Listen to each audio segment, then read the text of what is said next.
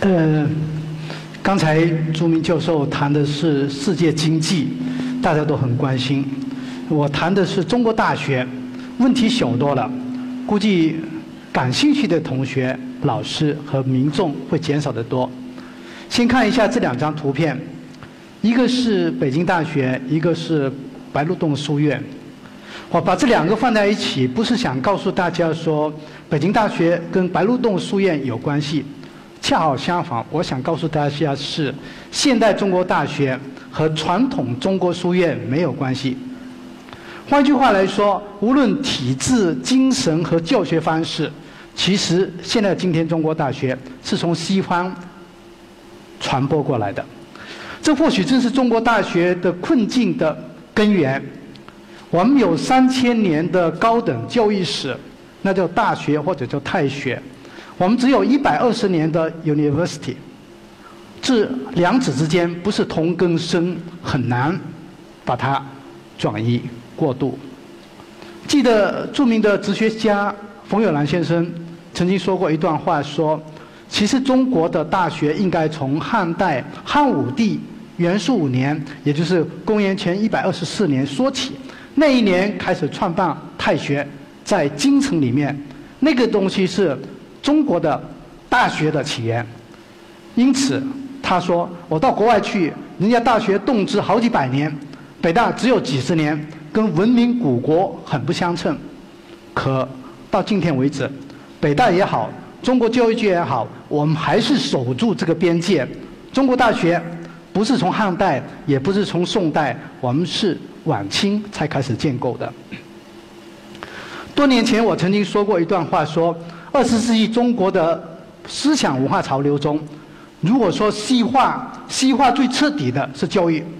今天从课程。到毕业典礼，到最后戴博士帽，最后把它抛上天空，所有的一系列的仪式和内容，其实都是西方来的。这其实正是我们今天的困境所在。我们很好的移植了西洋的大学制度，但我们没有很好的承继传统中国的大学精神。这一个是我们经常讨论的一个关键性的问题。谈中国大学，请大家记得，在众多的数字、统计表以及理论论述之外，还有一个方式可以关注，那就是大学的故事。我多少年前写过老北大的故事，里面说过，凡上过大学的人都知道，校长、书记、院长、教授们在课堂上告诉大家的这个大学的精神制度历史，其实效果有限。真有效果的是，宿舍关灯以后，同学们在房间里面聊天，聊我们的老师，聊我们的学校，聊我们的老师的老师的故事，这是整个大学精神得以传递的关键。因此，今天也从这个角度进入我们的大学。我想从立故事的角度来谈中国大学，请大家关注中国一百二十年的大学史上的。六个关键时刻。第一个关键时刻，一九零五年废科举。一千三百年的科举制度，因为我们的零五年的奏折以及皇上的批示终结了。某种意义上，不谈意识形态，谈教育制度。教育制度最大的变革是在晚清那一代人手中完成的，不管是民国还是共和国。我们其实都是沿着那条路走下来的。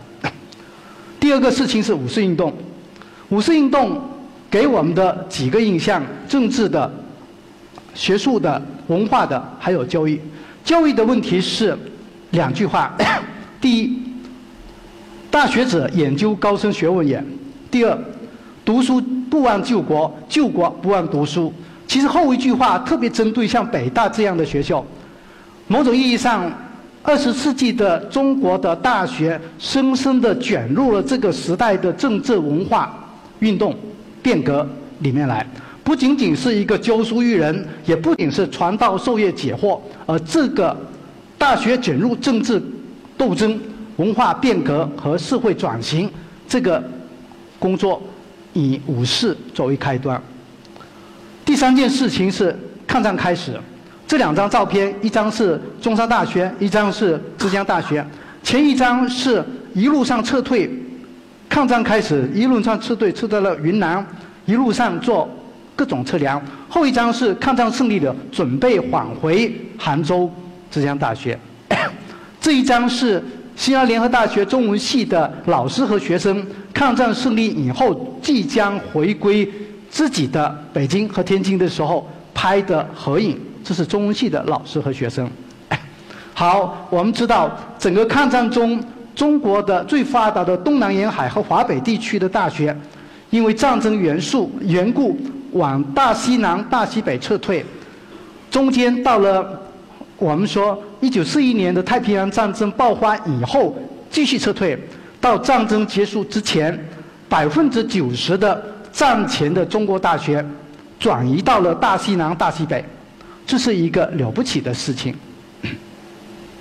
第四件事情是院系调整，这是北京大学原来的校址，后面其实是燕京大学的校址，今天成为北大的校园。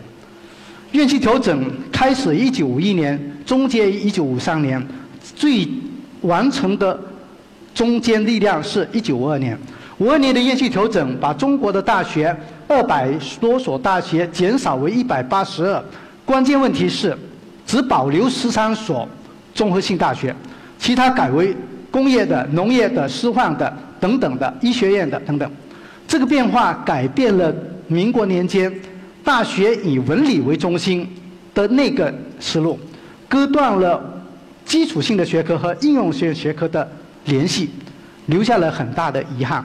但有一点，院系调整改变了传统中国的大学的布局，把一些不错的大学移到了。比如说，原本比较落后的西南、西北以及东北去，所以整个中国高等教育全国一般期是五二年院系调整留下来的。这一张图片必须是我这样的年龄人才熟悉，恢复高考以及迎接第一届的七七级的大学生。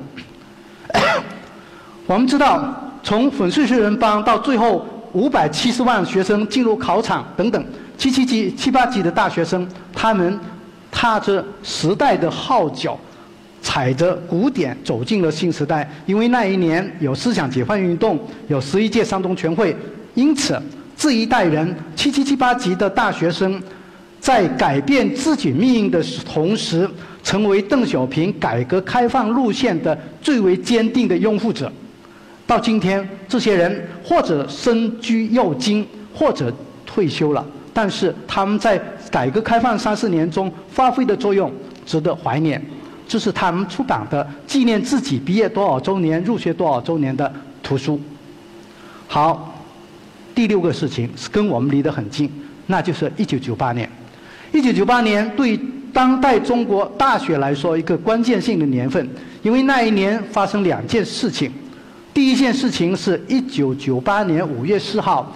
江泽民主席在人民大会堂为北京大学一百周年校庆的时候说了一句话：“创建世界一流大学。”诸位必须知道，此前我们的口号是“创建世界一流的社会主义大学”，我们改为“创建世界一流大学”，因此有了北大清华，因此有了众多的学校的得到国家的大量的经费支持的“九八五”规划。今天很多人说“九八五”，“九八五”就是九八年五月四号。可是，九八年还有一件事情，那就是金融危机。金融危机促使中国的经济以及中国的教育在转型。在这个过程中，请大家记得，那一年九七年，全国需要下岗的职工是两千一百一十三万人。政府一方面为了提升国民的素质，另外一方面呢，其实是为了解决就业问题，不要中学毕业马上进入就业市场，用这个办法来推动我们整个教育的发展。这后面有一个数字重要：九八年我们开始扩招，那一年的全国录取大学生是一百零八万，以后年年递增，年年递增，到了二零一五年，我们录取新生是七百三十七万。换句话来说，今天的大学每年录取新生的比例等于1998年的七倍。这个工作十八年中，十八年中我们做了两件事情：第一件，力图进入世界一流大学的行列；第二件，大面积的扩展我们的招生的规模。两件事情其实不一样的，一个是做大，一个是做强，而且两者之间其实是有矛盾的。尽可能的做大的时候，如何做强，那就是后面我们所说的问题。后面那两个数字，做交易的人关心，不见得别的人会关心。我想说的是，今天每年大概有两千八百万的人在中国念大学，专科、本科、硕士、博士合起来两千八百万，等于欧洲一个中等国家的总人口在大学。第二，一九九八年中国的毛入学率是百分之十，今年二零零五年百分之四十。从百分之十的毛入学率到百分之四十的飞跃，某种意义上，我们知道这需要钱。钱下面这几个数字：一九九八年中国的国民经济投入教育的经费的比例是二点五九，连年呼吁，最后解决是在温家宝总理下台的那一年，二零一二年第一次达到百分之四，超过百分之四，此后连年都在百分之四以上，加上。最近十几年，中国经济的增速很快，最高的到百分之十四，最低去年也有百分之六点九。这两个东西一对比，你就知道中国的蛋糕越做越大。这个越做越大的蛋糕，交给教育的钱越来越多，交给教育的钱里面，交给大学，尤其是大学里面的精英大学的比例很多。因此，可以这么说。今天中国大学不像十多年前那么穷。我说的是精英的大学。当然，我可以这么说：最近十多二十年，中国的教育的迅速发展，大学排名的迅速提升，某种意义上是我们的钱堆出来的。如果这么想的话，或许中国的成绩必须略微打一点折扣。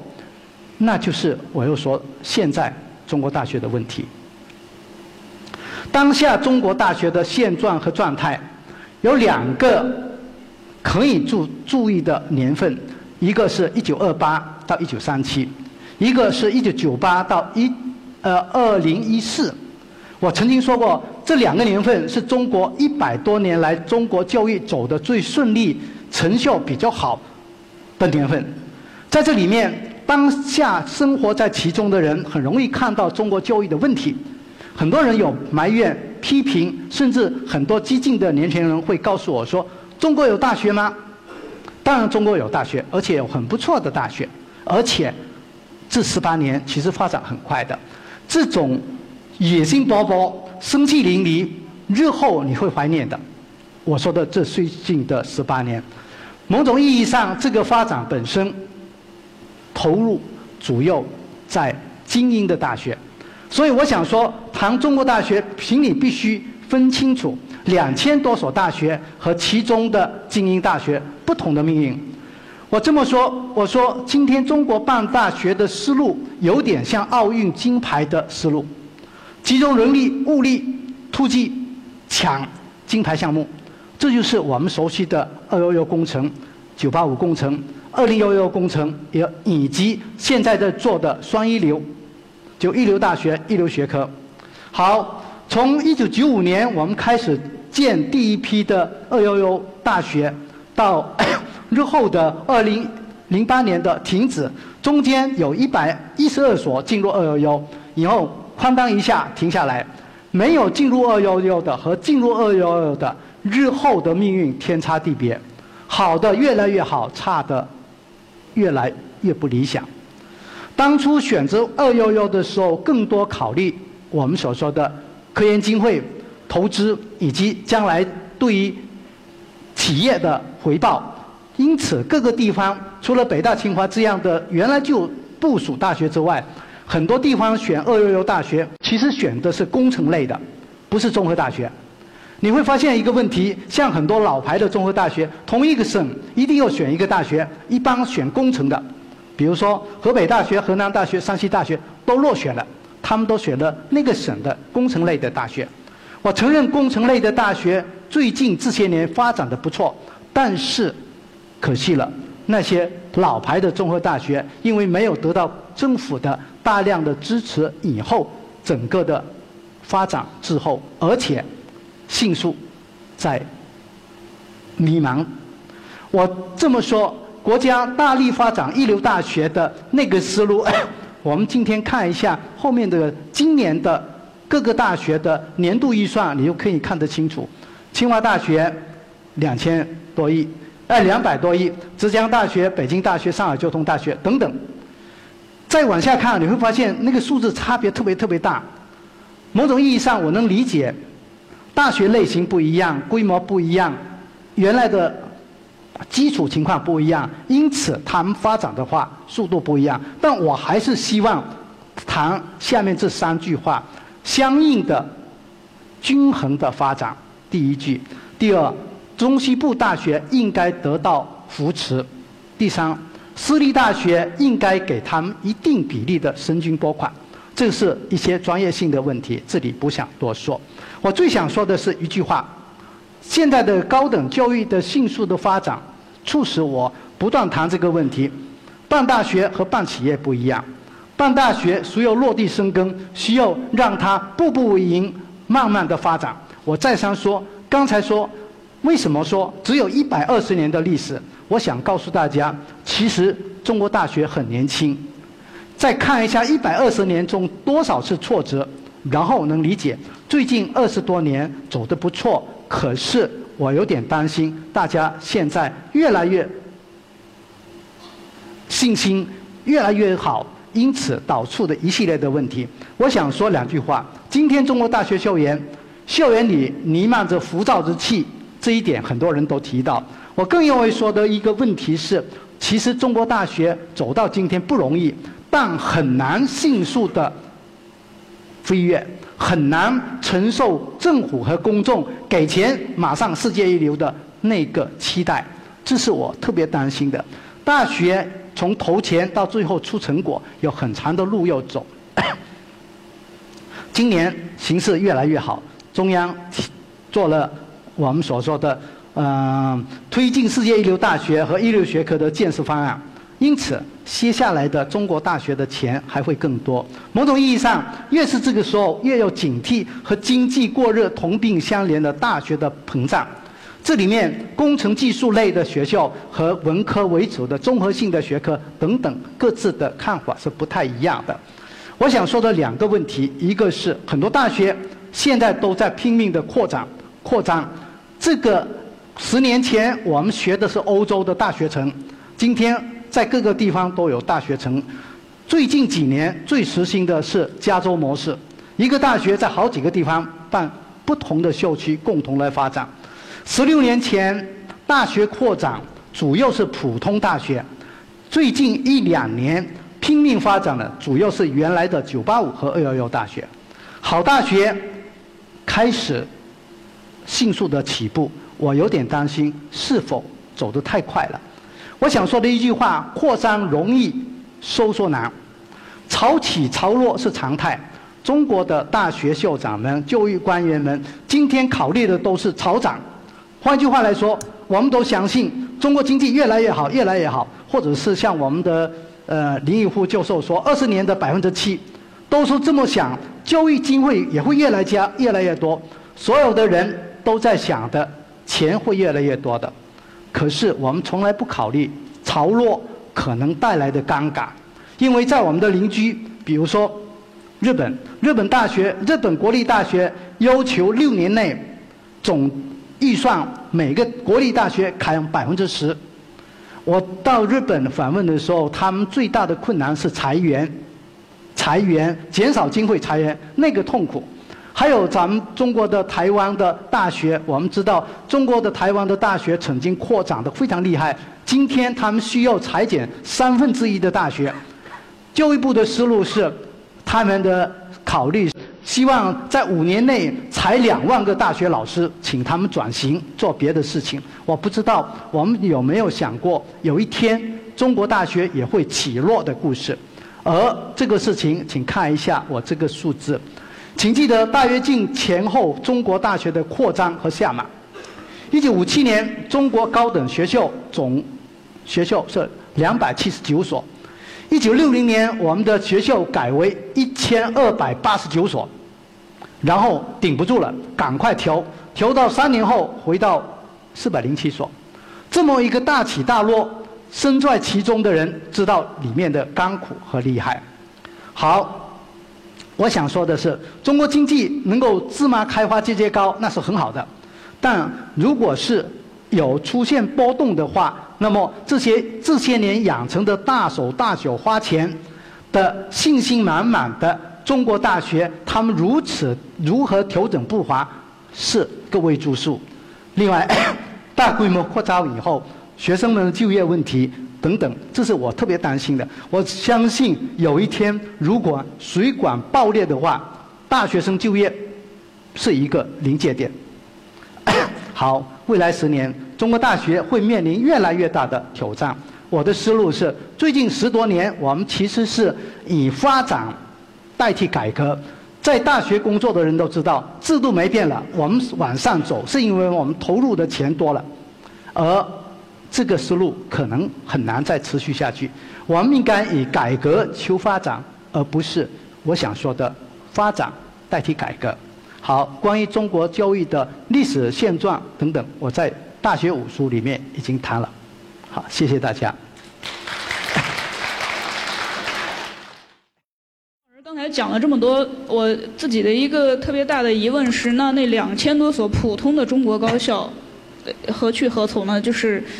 毕竟有那么多的学生都被捆绑在这两千多所高校里面，他们应该如何进行自己的改革？呃，两千多所学校，其实我们都知道，中国大学本来就是分成不同的等级的，呃，有的做呃专业培训，有的做基础研究。其实最近这几年，教育部已经在调整，让一些学校回到职业培训的路程。回过头来想想。我们把呃中专、高专给取消了，很多大学都变成很多都变成大学了，其实是一个不太恰当的路证。但是所有的大学都是这样，上来很开心，下去下不了。所有的大学都努力让自己往高的方面走。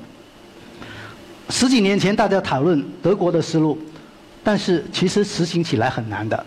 今天我们在大学里面工作的人，很容易一谈大学都是这些985、211大学，因为我更多的接触了各种各样的大学，包括私立大学。我在里面有一个时间没讲，今天中国十个大学生有两个半是在私立大学念书的，我们很少考虑私立大学他们未来的出路，这也是我们必须关注的问题。换句话来说，谈中国大学，我们最好分层次。不同的类型、不同的层次应该怎么走，这样会比较好一点。嗯。然后刚才您还讲到，一九五三年的时候，我们进行了一个呃割裂了。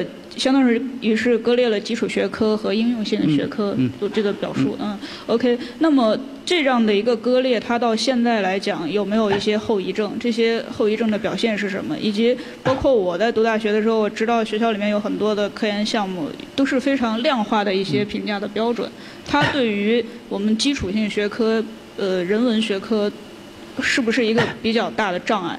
那个五三年、五二年的院系调整。其实是有背景的，因为我就一句话带过去了。当时是向苏联学习，希望培养迅速培养工程师能够用的人才，一出校园就能够工作的人才，所以往职业化、技术化的方向走。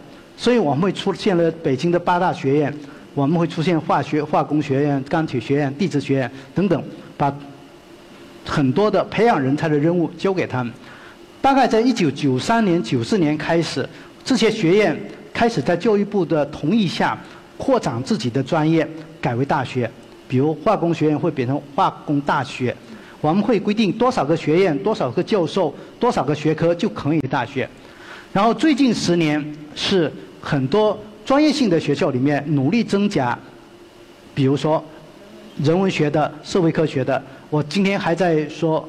的这个话题，其实其实最近一十一二十年，当就个别大学扩展专业比较成功的是上海交大，他们在原有的那个工程方面在发展出好多相关的学科来，因此可以这么说，最近十年大家都意识到这个问题，可是其实补人文、补社会科学不是很容易的事情。尤其是按照工程的思路来培养、帮助人文学，其实不是一个很顺畅的活，嗯。所以面临的困难依然是非常无解的一个问题。啊，不能说无解，无解的话就不是你的不确定了。我们说不确定可以说无解就很难说，嗯嗯嗯。好，OK，那呃，我自己还关心一个话题就是。嗯，呃，我们普遍大众会会非常关心，比如说美大、北大每年的招生，可能北京的学生会有很多的优惠条件。那其实很多人会担心一些贫寒的贫寒家庭的子弟，包括像呃一些。像我们这种大西北的孩子，想让想要上北大，想要上二幺幺和九八五工程的学校，是一件非常艰难的事情。呃，它会形成一种呃新的分化，或者说您在北大里面看到的这样的孩子是否在减少？那个你说的是大家关心的问题，但是这个问题的 解决很难从嗯大学本身来完成。刚才我说了，嗯。一九九七年，呃，一九七七年的高考提出一个口号：分数面前人人平等。这个口号现在深入人心，乃至我们今天高考录取的时候，像北京大学到各个省去录取，其实没有很大的自主性的，就是这个分数段你只能在这个分数段里面取。我们大家公众不能接受，我们把一个分数不高的人送到北京大学来。我们曾经有过中学校长推荐制，希望你认为好学生、好的中学认为好的学生直接推荐上来，我们录取就不用通过高考这个手续。但这个手段最后失败了，失败的原因是没有一个校长敢把偏科的学生推荐给北大，没有一个校长敢把考数学不及格的，就像当年的钱钟书这样的人才推给北大，没有一个，因为所有的家长已经认可一点。考不过你，我认了。如果不是的话，你因为比我考，你比我少五十分，你上北大我不能接受。所以今天的问题是，其实从小学、中学开始，教育资源配置的不合理，导致你可以说北大没有说，因为你的那个呃是小地方或者西南西北，其实西南西北是有优惠的，是有给他们。帮助的，但是问题是在那个同样是西南西北，也有农村的孩子，也有城市的孩子，也有富裕的，也有贫穷的。问题在于贫穷的孩子们，他们在小学、初中、高中的时候，一步步就被落后了。所以，单靠大学用什么办法能够让贫穷的孩子上大学？我觉得没办法解决。呃。我我其实之前有看到您讲，呃，因为您刚才也谈到这种小学、中学的这种教育，我我之前也看到您讲中学语文教育这个话题，我我也挺愿意听您，挺希望听到您就是关于中学的语文教育，您觉得现在我们比较大的问题是什么？比较大的问题是被高考给绑架了。换句话来说，好的中学，城市里我走过若干好的城市里中学。他们不受这个绑架，他们也能做得很好。我到南京的，到广州，到上海，好的中学老师很有想法。我也完成你的教学任务，但我的学生远远超过那个教学任务。他们能够做到这个，但是就因为刚才的那个论述，分数面前人人平等，所以任何一个改革最后到了高考阶段都被卡住了。所有的老师们都会对这个问题不敢掉以轻心。我在好多地方演讲，经常会家长们说，请陈教授谈谈怎么读书，或者你能不能告诉我的孩子应该怎么读书？我告诉他们说一句话，说到底是听你的还是听老师的？我说了一句话很实在，平时可以听我的，高二高三听老师的。我不敢耽误学生，不敢耽误告诉你说，照我说的一定能够高分，不敢这么说的。我们明明知道这个办法、这个制度或者这种考试。一分之差，五分之差，其实没有多少意义的。可是录取就这么残酷，我没办法说不在意。所以，只能是说，好的中学在现有的考试制度没有调整之前，我们寄希望于老师的个体的认识和魅力。谢谢陈老师。哎